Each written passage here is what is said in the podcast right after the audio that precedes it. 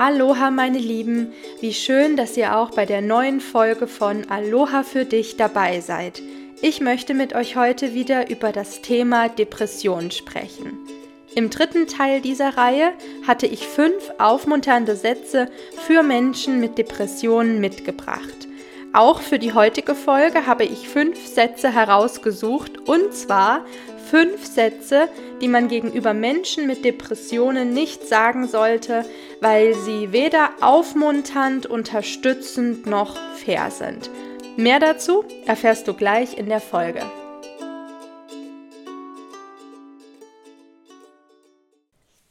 Ein Mensch, der an einer Depression erkrankt ist, erlebt eine der größten Herausforderungen in seinem Leben. Unabhängig davon, ob es sich um eine leichte, eine mittelgradige oder eine schwere Depression handelt. Denn jede Depression ist individuell, genauso wie wir Menschen individuell sind. Menschen können zwar dieselben Symptome haben. Das heißt jedoch nicht, dass sie diese Symptome auch gleich fühlen bzw. gleich erleben. Auch die Ursachen einer Depression sind verschieden. Grundsätzlich sind die Ursachen zwar auf einen oder auch auf mehrere Lebensbereiche zurückzuführen, also auf Lebensbereiche, die wir alle haben, der eigentliche, der tatsächliche Grund einer Depression, einer solchen psychischen Erkrankung ist jedoch ganz individuell und damit ist es auch der Heilungsweg eines jeden Menschen. Und ich wünsche mir, dass dies auch immer mehr Menschen wieder bewusst wird.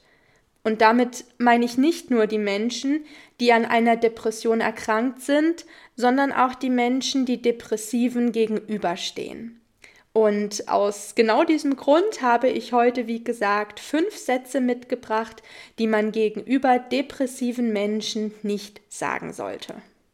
Fangen wir an mit Satz 1 und auch mit Satz Nummer 2, dass sich diese beiden sehr ähneln. Diese Sätze lauten, hab dich nicht so, beziehungsweise reiß dich doch mal zusammen. Diese Sätze sind nicht nur unsensibel und unfair, ich finde sogar, dass sie wirklich auch sehr grausam sind. Denn sie können einem depressiven Menschen das Gefühl vermitteln, dass er sich nicht schlecht fühlen darf, dass er seine Gefühle nicht haben darf und dass seine Erkrankung nicht ernst zu nehmen ist. Und das stimmt nicht. Ein depressiver Mensch darf sich schlecht fühlen. Und es ist sogar enorm wichtig, dass ein depressiver Mensch lernt, seine Gefühle zuzulassen und gesund mit ihnen umzugehen. Und psychische Erkrankungen wie zum Beispiel nervöse Erschöpfung, Burnout und Depression sind genauso ernst zu nehmen wie körperliche Krankheiten. Und damit auch das immer mehr Menschen wieder bewusst wird, sollten wir solche Sätze wie Hab dich nicht so und reiß dich doch mal zusammen aus unserem Wortschatz verbannen. Kommen wir zu Satz Nummer 3. Dieser lautet Übertreib mal nicht. Wie gerade bei Satz 1 und 2 erklärt, dürfen sich Menschen mit Depressionen so fühlen, wie sie sich nun mal fühlen. Wir dürfen uns alle so fühlen, wie wir uns fühlen. Aber gerade für depressive Menschen ist es wichtig, dass sie lernen, ihre Gefühle zuzulassen, denn meist sind es hier Gefühle, die man überhaupt nicht haben möchte. Und ähm, dass man lernt, diese Gefühle zuzulassen und auch gesund mit ihnen umzugehen. Und das ist oft gar nicht so einfach. Das ist schon für gesunde Menschen, für psychisch gesunde Menschen manchmal sehr schwer, und für Menschen mit einer psychischen Erkrankung stellt das wirklich nochmal eine extra Herausforderung dar. Bei mir zum Beispiel war es so, dass ich, dass ich ständig Hochs und Tiefs erlebt habe. Ein kleiner guter Moment konnte in mir ein sehr, sehr starkes Glücksgefühl hervorrufen. Umso besser ich mich gefühlt habe, umso tiefer war dann aber auch wieder der Fall wenn mir irgendeine Kleinigkeit plötzlich den letzten Nerv geraubt hat oder wenn ich mich wieder mir nichts, dir nichts in einem meiner Gedankenkarusselle befunden habe. Und dieser ständige Wechsel zwischen hoch und runter kostet unglaublich viel Kraft, unglaublich viel Energie. Und wenn das Verhalten eines depressiven Menschen anderen übertrieben oder vielleicht sogar auch untertrieben erscheint, dann mag das vielleicht auch so sein. Aber es ist nicht unnormal. Ganz im Gegenteil, es gehört mit zum Krankheitsbild einer Depression dazu und darf deswegen auch seinen Raum einnehmen. Okay, nun zu Satz Nummer 4. Satz Nummer 4 lautet, anderen Menschen geht es schlechter als dir, beziehungsweise andere Menschen haben schlimmere Krankheiten als du. Solche Vergleiche sind mit das Letzte, was ein depressiver Mensch braucht. Erst recht, wenn er am Anfang seines Prozesses seiner Heilung steht. Wie ich schon zu Beginn dieser Podcast-Folge gesagt habe, sind wir Menschen alle unterschiedlich. Jeder von uns ist einzigartig. Jeder von uns ist etwas Besonderes. Und das gilt auch für die Erkrankungen, die wir bekommen und damit auch für unseren Heilungsprozess. Jeder von uns ist wichtig und jeder darf sich damit auch wichtig nehmen. Ruft euch das bitte, bitte immer wieder in Erinnerung. Ich kann hier ja auch noch mal ein bisschen aus meinem persönlichen Nähkästchen plaudern. Als ich depressiv war, musste ich lernen, dass ich der wichtigste Mensch in meinem Leben bin und dass es sehr wichtig ist, dass ich mich in meinem persönlichen Heilungsprozess auch nur auf mich konzentriere. Und eben genau das bedeutet keine Vergleiche. Zumindest erstmal.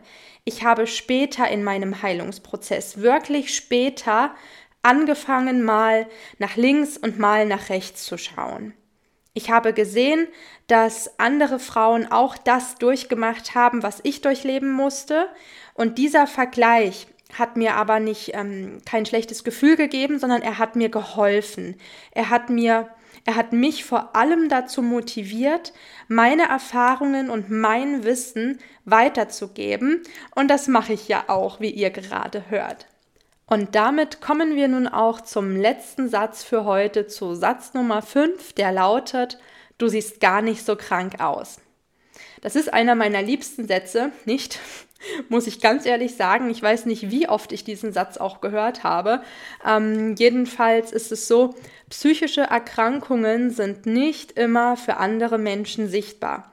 Oft werden sie erst durch körperliche Symptome erkennbar, also durch ähm, körperliche Symptome, die eben eine Folge von den psychischen Symptomen sind. Und auch das muss nicht immer zwingend der Fall sein, da sich die Symptome von einer Depression sehr individuell äußern können, weil, wie jetzt ja auch schon mehrfach gesagt in dieser Folge, auch wir Menschen einfach einzigartig sind. Und eine psychische Erkrankung sieht nun mal nicht so aus wie ein gebrochenes Bein, eine Beule am Kopf oder wie eine blutende Nase. Daran sollten wir immer denken. Außerdem ist es nicht so, dass depressive Menschen alles schlecht finden, sich nur zurückziehen, ständig weinen oder wütend sind. Auch depressive Menschen können gute Minuten, Stunden und Tage haben. Auch depressive Menschen können lachen und tanzen. Das ändert jedoch nichts am Krankheitsbild der Depression. Ganz im Gegenteil, es gehört mit dazu. Und ich wünsche mir auch an dieser Stelle, ich habe in dieser Folge schon sehr viele Wünsche geäußert, aber es ist mir wirklich eine Herzensangelegenheit, ich wünsche mir auch hier, dass immer mehr und mehr Menschen ein Bewusstsein dafür entwickeln. Gut, ihr Lieben, damit sind wir am Ende der Podcast-Folge angekommen. Ich hoffe sehr, dass ich heute ein bisschen mehr Bewusstsein schaffen konnte in der Welt für das Krankheitsbild einer Depression.